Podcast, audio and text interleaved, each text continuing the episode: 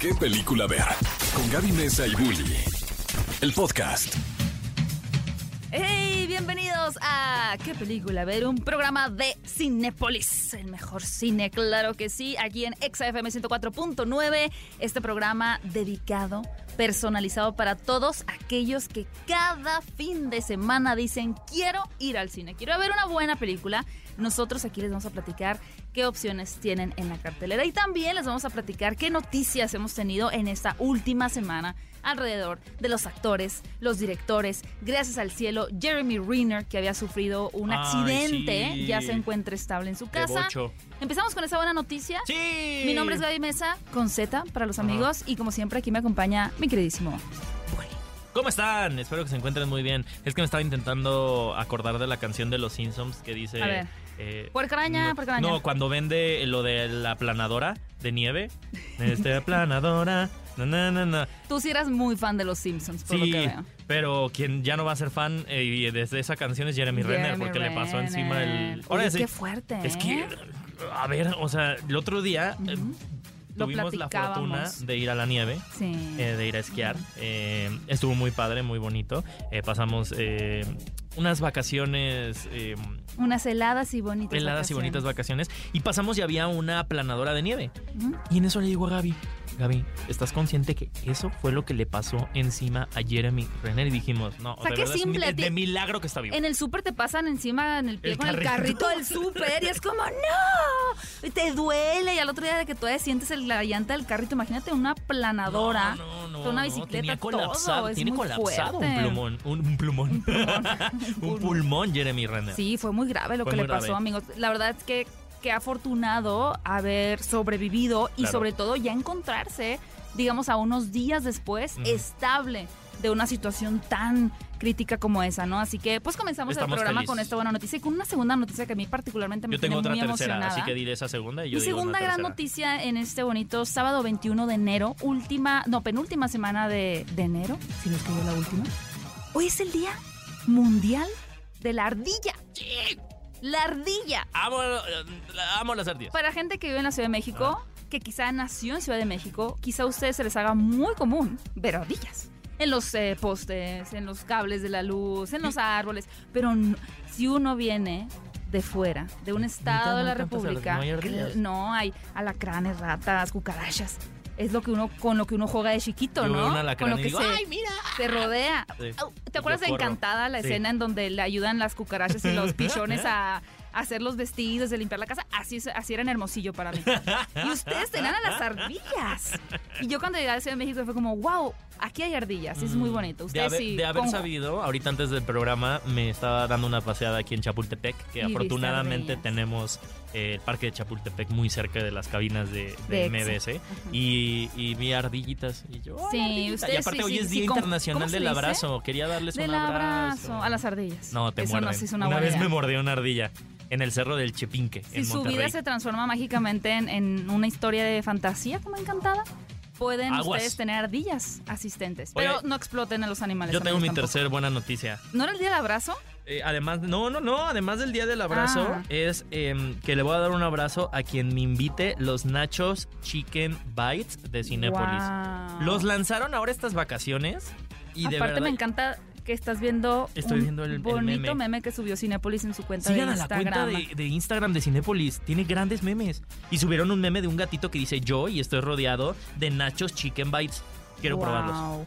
Necesito que el tío Cinépolis nos traiga unos aquí a las cabinas. Suena una buena receta esa, Y ¿eh? amigos, ustedes participen en las dinámicas que también tenemos hoy porque se pueden llevar boletos para ir al cine, se pueden llevar un pase doble, un pase cuádruple, así que escríbanos en arroba cinépolis, ah, se me cayó la botella, ah, en arroba cinépolis en Twitter para que participen y también participen en la encuesta de esta semana, pero antes déjame te digo los resultados de la encuesta Sí. pasada que hablamos a propósito del estreno de Terrifier 2, que tuvo opiniones divididas, déjenme les digo que mucha gente no entendió que es una película de serie B. ¿Por qué dices que no entendieron? Ah, porque está bien fea. Está grabada rara. Y yo, pues es una película Ah, bueno, de está serie fea, B. no me parece que no que haya una incomprensión, pero el está grabado raro. Eso. Sí, es una falta de. Amigos, Sí. recuerden que serie B. Y escuchen nuestro podcast que tuvimos Exactamente. esta semana el miércoles con Gerudito hablando específicamente del cine de serie B. Lo pueden encontrar en Spotify o en Apple Podcast. Y les preguntamos que cuál de estos payasos del cine era su favorito. Estoy sorprendido. Creo que Muy. nunca habíamos tenido una encuesta tan peleada entre Pennywise y el Joker. A Art me lo dejaron ahí arrumbado con un 11%. Pero Porque, porque Pennywise, apenas iban a ir a ver Terrifier 2 a por Cinepolis. decimales. ¿Quién ganó? 44.7% es el ganador y fue, Pennywise. claro, pero, pero jamás, im- bueno, Jamás habíamos tenido una yo sí pensé que quizá estaría como un 40, 30 Pero y es que son de campos semánticos, o sea, como de, de origen completamente distintos. O sea, Sí. campos semánticos sí, payasos, pero.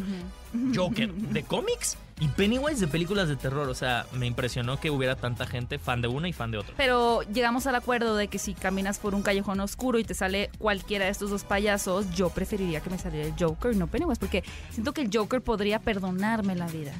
Pennywise no. Me da miedo. Y Art the Clown, Ah, no, ese, ese, no, ese no, no puedo ni respirar, ya estoy muerta. no llegas a la esquina. Ya morí. No, no, no. Pero con noticias más tiernas, más mágicas y más encantadoras. En una semana vamos a poder ver la nueva película dirigida por Steven Spielberg, que yo creo que si uno sale a la calle y le pregunta a la gente, dime, dime el nombre de un director de cine, yo creo que dirán Guillermo del Toro, Alfonso Cuarón, pero dices hollywoodense y la respuesta sería Steven Spielberg. Claro. Es como el director de cine, ¿no? O sea, Sí, sí. en los Animaniacs me acuerdo que salía Steven Spielberg. En Los Simpsons hablando, En. Los Simpsons. Es como lo que conjuga y encapsula el estereotipo, porque lo construye así, de un director de cine. ¿no? Con su pantaloncito de mezclilla y, y demás.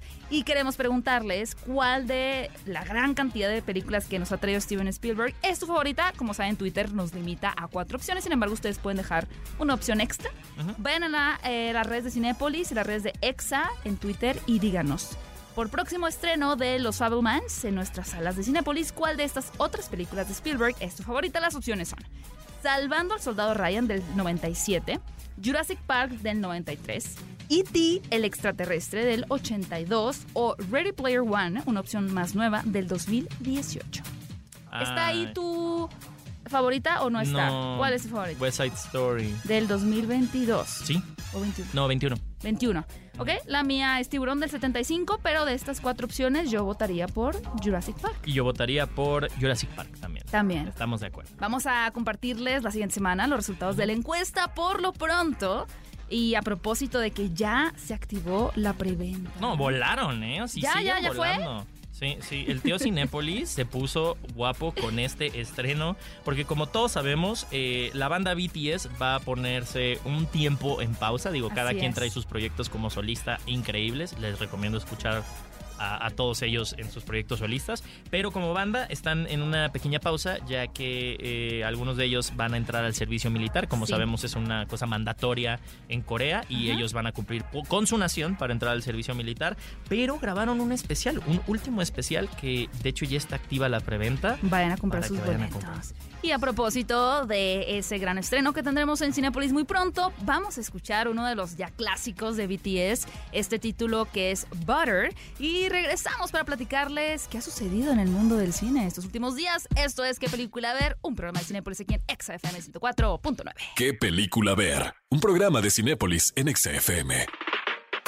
Amigos, estamos de vuelta en ¿Qué película ver? Un programa de Cinépolis y su mejor fuente para enterarse no solamente de los estrenos que llegan a la cartelera, No, no, también no. del chismecito. Sí, pero yo quiero antes que nada eh, dejar en evidencia aquí a Bully, porque Ajá. la semana, bueno, durante esta semana tuvimos un, un podcast Ajá. con Gerudito. Eh, él vino por el estreno que sucedió la semana pasada de Terrifier 2. Sí.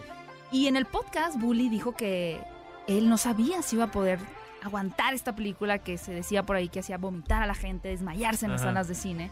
Y ahora me estás diciendo que te encantó Terrifier Sí. 2. Luego cuando veo la- los comentarios de la gente digo, uy, si se enteraran que existe una película que se llama Payasos Asesinos del Espacio Exterior, ya quiero ver. Sí saben, ¿no? es Ah, un no- clásico. No, creo, de verdad. ¿Por qué te gustó más que la primera Ay, película? Por si no la han visto, todavía tienen oportunidad.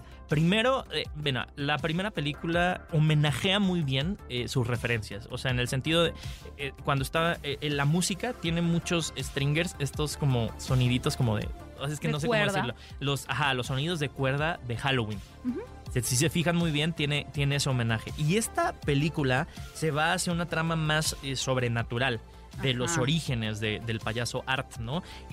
Y, y al final te das cuenta que era la única manera posible de seguir explotando la película. Un Si nos poco los rápidos y furiosos que tuvieron que romper la cuarta pared, decir, Claro. qué raro está esto de que no nos estamos Ah. muriendo, para poder traer una lógica, o sea, una Ajá. lógica que quizá es fantástica la narrativa, pero que al final es como, ok, te compro esta nueva regla, ¿no? Es que es eso, o sea, creo que son de estas películas que te están dando la mano a entrar a su fantasía, al plano de la fantasía. Me recuerda mucho a Mm. Freddy Krueger and the Dream Child, incluso como Halloween Season of the Witch. O sea, tiene todas estas referencias que intenta homenajear, que es como, este, ves un poco de Freddy Krueger, ves un poco justo de Halloween, ves un poco de, de, de Chainsaw Massacre, o sea, sin quererles copiar. Eso es lo que, lo que me encantó de Terrifier 2. Yo estoy compradísimo. Yo quiero ver qué sigue. Dejan en un cliffhanger muy bueno y enriquecen a Art.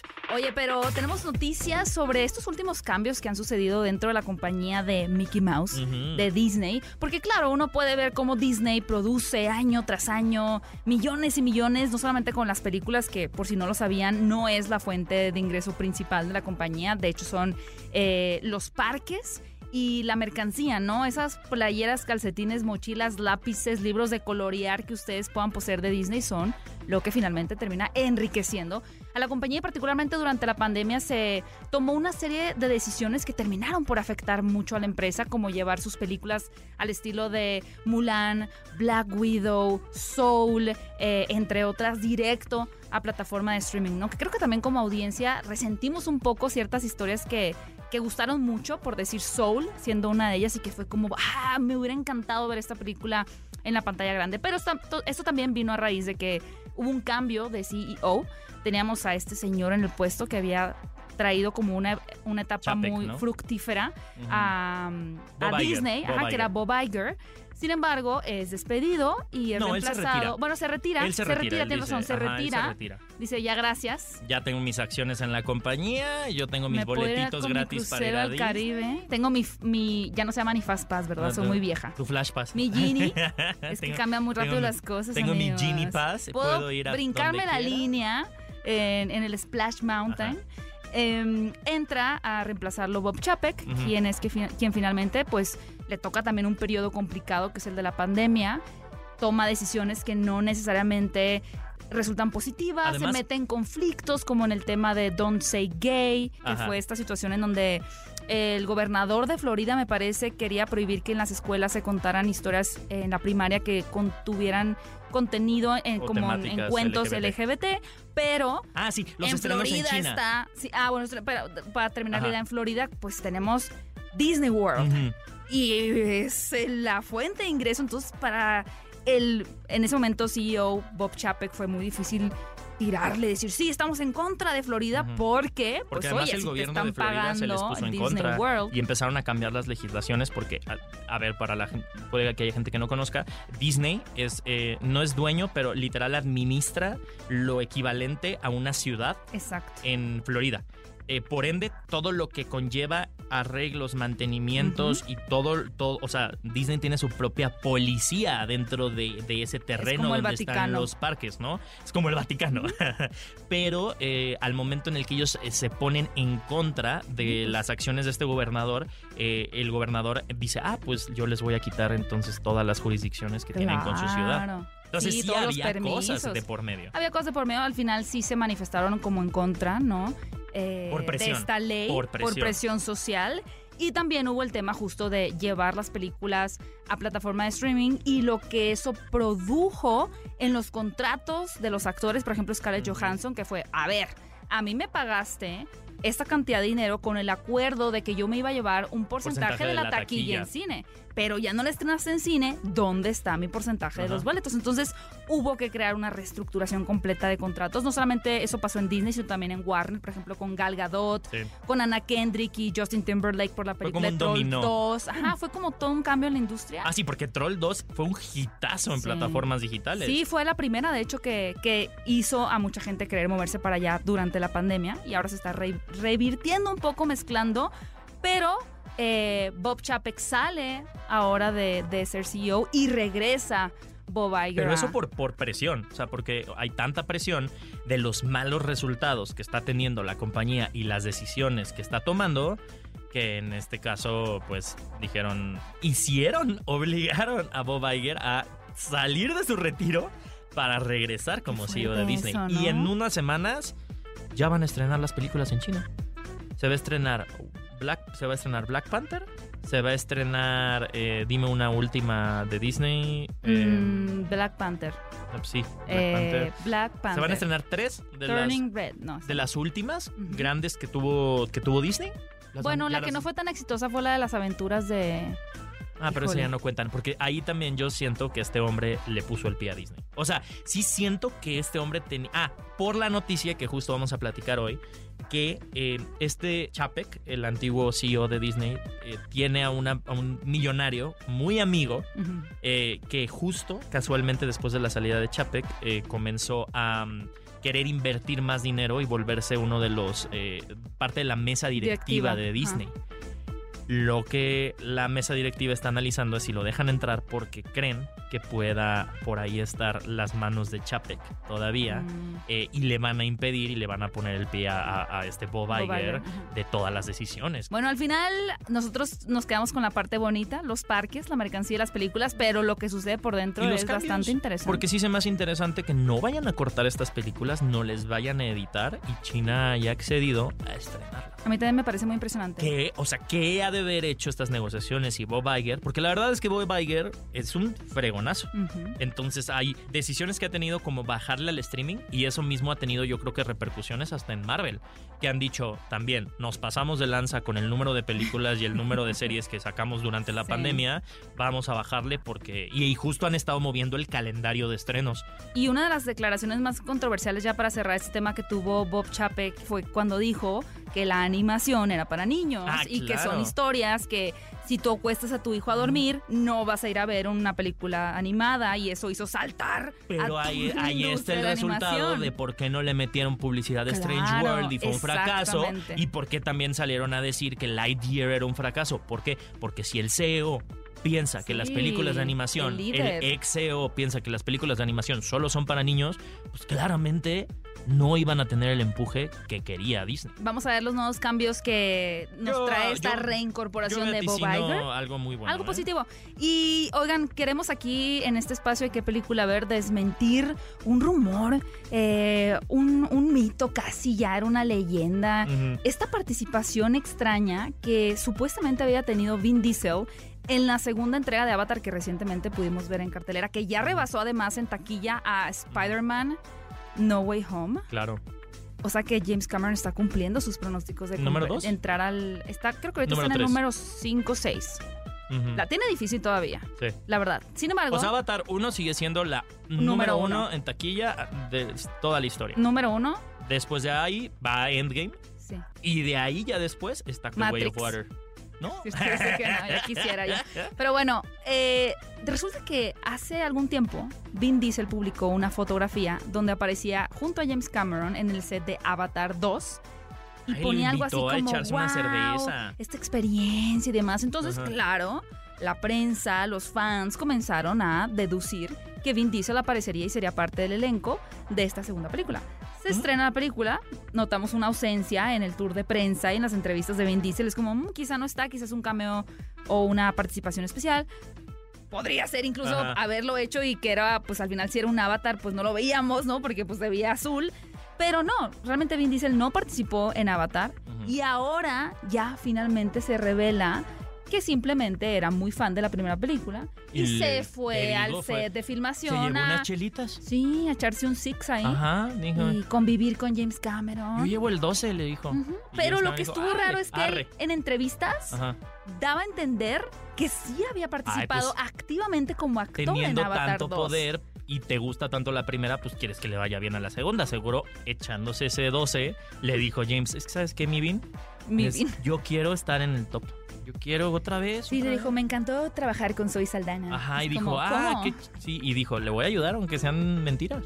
Me- No, ¿qué, qué no hace uno por un compadre? Vin Diesel como el comadre? estafador de Tinder, pero apareciendo en películas de, Oye, de te- James ya tengo la información que cura. Número uno de todos los tiempos es Avatar. Número dos, Avengers Endgame. Número tres, Titanic. Ajá, Titanic. Número 4, Star Infinity Wars, War. Ah. episodio 7, El despertar de la fuerza. Número 5, Avengers Infinity War. Número seis, seis, Avatar. Avatar, eh, el The Way of Water. Y número 7, Spider-Man No Way Home. sí, Diga, Es- No Way Home, sí, No Way la, Home. la de. Número los 8, Spider-Mans. Jurassic World. Para mi sorpresa, no me gustó tanto esa película. Número 9, El Rey León. Y número 10, Los El Avengers. Rey León live action. El, el- y esa, esa sí me sorprende. El Rey León live action que está en el top 10 de las películas más taquilleras, siendo una película que creo que no mucha gente recuerda. Está impresionante. No, no, no recuerdan. Pero es que era muy llamativo. Era como Sí, sin vita. Era como, esto es un logro de la cinematografía, ¿no? Exactamente. Oh. Oigan, amigos, ¿ustedes sí consideran que El Rey León, el, el remake? Es, es que ese sí es un Pues remake. es un remake, ajá. Es una de las películas más eh, llamativas de, que han visto en su vida. Sí, sí, pónganlo en las redes de Cinépolis. Si no, pues también. Y O sea, también James sigan Cameron participando tiene dos lugares. para que elijamos eventualmente una llamadita de ustedes. ¿Qué película ver? Un programa de Cinépolis en XFM.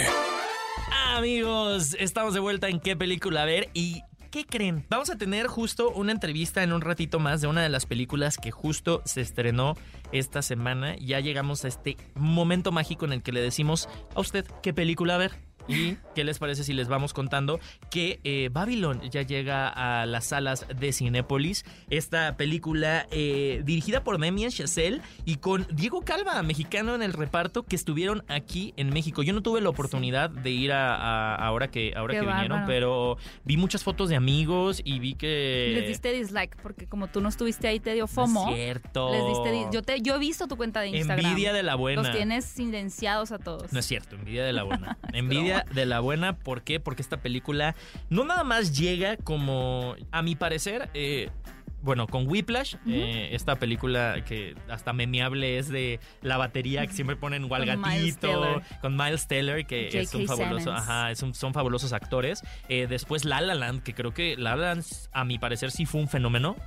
O sea, sí generó un fenómeno. Eh, creo que el, el fenómeno radica en que a mucha gente no le gustan los musicales. Ajá. De hecho, detesta a la gente los musicales. Y esta les Sin gustó. embargo, esta les gustó. Tenía un no sé qué para la gente, que era como, ah, esa sí me gusta.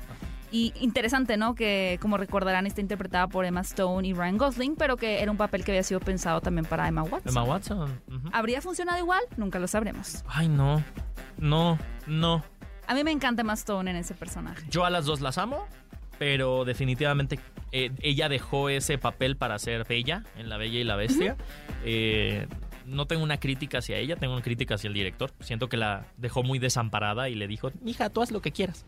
En, y ahí en La action de La Bella y la Bestia. Ajá, y- y siento que en manos, a lo mejor en manos de Damien Chazelle, eh, le hubiera sacado mucho jugo, porque sé que, que Emma, Emma Watson es una mujer que se prepara siempre para todos sus roles, y no dudo que se haya preparado, pero la creo que era una época, época rara de Disney, y creo que la Disneyificaron mucho, o sea, de no te apures, mija, aquí la arreglamos en Naitotun, Disneyificaron. pero les juro que la puedo volver a hacer la nota. No, no, no, mira, aquí le subimos y ya quedó. Entonces tú escuchas La Bella y la Bestia y se escucha La voy a volver a ver. raro. Y qué chistoso que las dos películas son musicales, o sea, que no tomó Ujú. la de- que la decisión no fue hacer una película que no fuera un musical, o sea, y creo que Emma Stone fue sorpresa.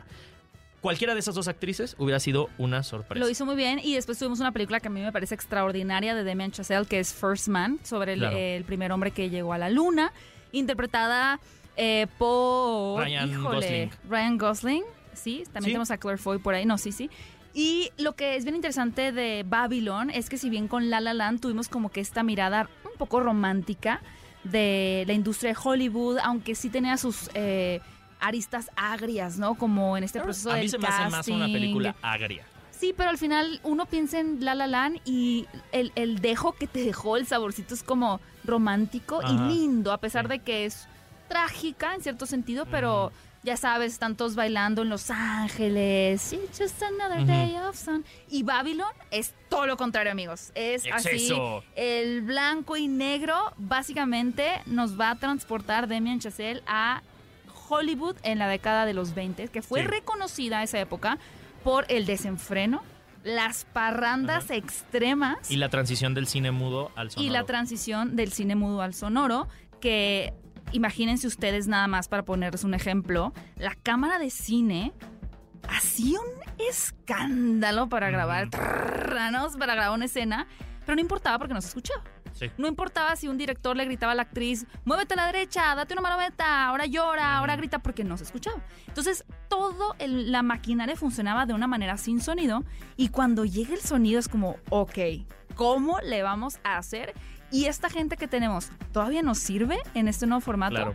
Entonces la película aborda toda esa transición de personas que alcanzaron la fama, de personas que eran famosas y tenían que mantenerse ahí Su legado. con escenas estrambóticas. O sea, realmente es alucinante las secuencias de acción, de acción que crea Damien Chazelle.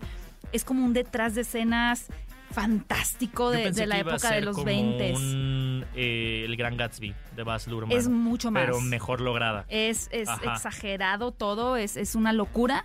Y aunque los personajes, por ejemplo el de Margot Robbie, no está basado en una persona en particular, sí hay referencias claras, por ejemplo una estrella de los años 20 que fue Clara Bow, que fue una mujer que desde los 20, 21 se volvió extremadamente famosa, pero eh, también tuvo una vida trágica al final, fue diagnosticada de esquizofrenia y cosas como muy fuertes.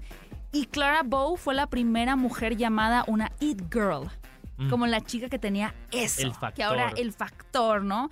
Que digo, es un que- poco el personaje de Margot Robbie Y hay que recordar que Hollywood fue el, el, el quien creó el sistema de Star Talent. Exactamente, pero también interesante ver cómo Hollywood y el público crean estos dioses en la industria y luego ellos mismos los Los destruyen. quitan. El público se encarga de ponerte, el público se encarga de quitarte. Babylon es, la- una película muy entretenida, es Vayan una película alucinante y también eh, Lo que, les, los que- lo que les contamos es de verdad una Uh, fracción de, exactamente. de lo que es. ¿Y qué crees? Llega otro payaso siniestro No, a la no. cartelera de Cinépolis. Llega Jack in the Box 2, El Despertar. Todos sabemos de este payaso que regresa después de eh, unos cuantos años a aterrorizar y pues eh, está de vuelta. Fíjense, Ya no- regresa. y no en forma de ficha. quiero, ya que- es- es el imagínense el payasito de la caja, Ajá. el clásico payaso de la caja, amigos, está de vuelta. Y fíjate que ahora eh, va el, el payaso, más allá de aterrorizar, funge una función eh, de hacer un trato con una mujer que se está muriendo para curarla de su enfermedad, pero a cambio le tienen que traer víctimas para su despertar. Eso suena como Mighty Thor, de Ajá. Thor Love and Thunder con Natalie Portman. Ay, ya- Pero ya no me toquen ese vals. En tétrico. Amantes del terror, si Terrifier 2 no les fue suficiente, Mm. Jack in the Box 2, El Despertar, está en carteleras de cine. Y también llega a salas de arte, ¿no? Emily. Wow. Emily se me hace eh, una historia para todos aquellos que sean como más amantes de, de la literatura, de la historia, románticos también, porque nos cuenta eh, la historia, una historia pues un poquito eh, fabricada, por así decirlo, ¿no? Y un imaginario de, lo- de cómo habría sido su vida, de Emily Bronte, Bronte que fue la autora de Jane Eyre, una novela por demás importante del siglo XIX, y Cumbres Borrascosas también, o sea, una autora que realmente pues se trata de una de las figuras literarias femeninas y en general, ¿no? Sin género también, más importantes de, de la literatura. Y vamos a poder ver un poco las influencias que tuvo con sus hermanas, en sus relaciones, con su familia en esa época. Y esta película es interpretada por eh, Emma McKay, que Ujú. quienes hayan visto la serie de Sex Education, seguramente Ah, la ya amo. la conocen bastante bien. Qué Una personalidad muy buena tiene. actriz. Entonces, esa es una película para todos aquellos que les encantan historias, por ejemplo, como Orgullo y Prejuicio, claro. eh, como esta última película también interpretada por Anya Taylor-Joy, Ujú. Emma, Emma. Ujú. y estas historias como más eh, románticas, ¿no? Pero que al final también buscan escudriñar la figura del artista a partir de Ay, sus verla. experiencias y cómo de pronto crearon historias tan únicas en su momento que fueron incomprendidas, pero que después se volvieron parte de, de la cultura, ¿no? Es súper interesante. Entonces, como buena opción también se encuentra esta película Emily en. Sala de Arte. Oigan, ¿y qué tal? ¿Qué? Cine francés. O como me gusta Suscribo. llamarle, el patio de juego de Louis Gagel. Lo amo. Patio de juego. A todos amamos a Louis Gagel. Si ustedes no conocen a Louis Gagel, les falta cine francés. Está en todas. Es como Jacques Cousteau, que estaba en todas las películas. O sea, en todas las películas francesas. Louis Gagel, desde que yo. O sea, lleva. O sea, la verdad es que es- yo creo que ya es el, el nombre también eh, prominente en, la- en, la- en el cine francés. ¿Y qué crees? Es su debut como director. Wow. Esta película en donde vamos a ver es eh, claramente el cine francés tiene una comedia muy ácida encanta a mí, y vamos a ver acerca de unos papás que descubren que su hijo está vendiendo todas sus posesiones materiales porque está muy a la Greta Thunberg, Ajá. está intentando juntar dinero para un proyecto de eh, y- salvar al de mundo del salvar al cambio planeta del cambio, del cambio climático. Creo que es una película que habla acerca del trans- el transgeneracionalismo, eh, del relevo generacional, de lo que estas juventudes están buscando. Y creo que desde la, Afortunadamente, ¿no? afortunadamente creo que desde, desde una perspectiva que eh, creo que los franceses son expertos en, en mostrar pues los dos lados, no son tan fantásticos, no son, a pesar de que se les conoce como los románticos, creo que su cine es un cine muy realista, por así Sí, decirlo. los franceses son bien peleoneros. Pues, Sí, es cierto que tenemos ese, ese estereotipo de oh, la, la". Sí, no, no, no. A, No, a mí me amigos, son- encanta, son me encanta cómo presenta la realidad del cine francés. Exactamente. Y que nunca dejan de tener como que ese toque cómico, ¿no? Pues La Cruzada ya Qué buena está en cartelera las salas, ¿eh? tenemos. Qué buena cartelera tenemos este fin de semana para que ustedes puedan ver. Como dice mi querido Bully, La Cruzada. Tenemos también Ajá. Emily en Sala de Arte, Jack in the Box 2, El Despertar para los Amantes del Terror. Y el gran estreno que tiene garantía Cinépolis, Babylon, que a propósito Ah. no se vayan porque tendremos una entrevista en exclusiva que nuestro colega Carlos Camacho realizó con el director de esa película, Demian Chazelle, y con el protagonista ¿eh? Diego Calva. Muy buenas películas. Muy buenas películas Muy buena también película de Demian. Chazelle. Muy buenas preguntas de Carlos Camacho. No se vayan para que puedan escuchar esta entrevista en exclusiva. ¿Qué película ver? Un programa de Cinépolis en XFM. Los protagonistas, sus creadores, de la pantalla grande a tu radio. La entrevista en ¿Qué película ver? de Cinépolis en. Hi Demian, I'm Carlos Camacho. Hola Demian, soy Carlos Camacho y estoy muy emocionado de estar aquí. Tengo que confesar que es uno de los momentos más especiales de mi vida. Gracias, eso es increíble. Demian, mi primera pregunta es acerca del sonido, porque en todas tus películas podemos ver el amor que tienes por él y por la música. ¿Me podrías decir qué momento de tu vida despertó este amor por el sonido y la música?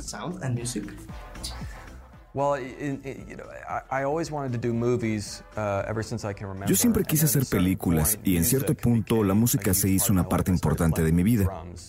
Empecé a tocar el tambor cuando tenía 10 años. Especialmente en mi adolescencia, la música se convirtió en algo muy importante. De hecho, llegó un punto en el que sentía que debía decidir entre hacer películas o la música. Tenía que decidir si estudiaba música o cine. No estaba seguro.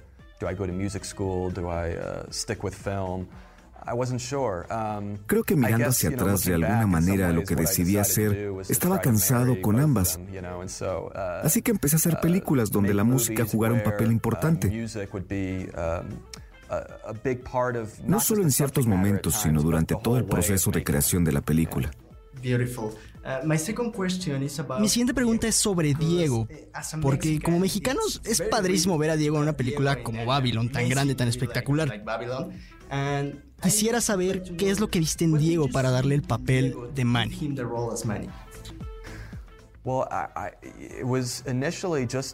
Inicialmente fue una fotografía. Desde ahí me atrapó. Fue como, no sé quién es, pero tiene cara de un soñador. Había algo en sus ojos.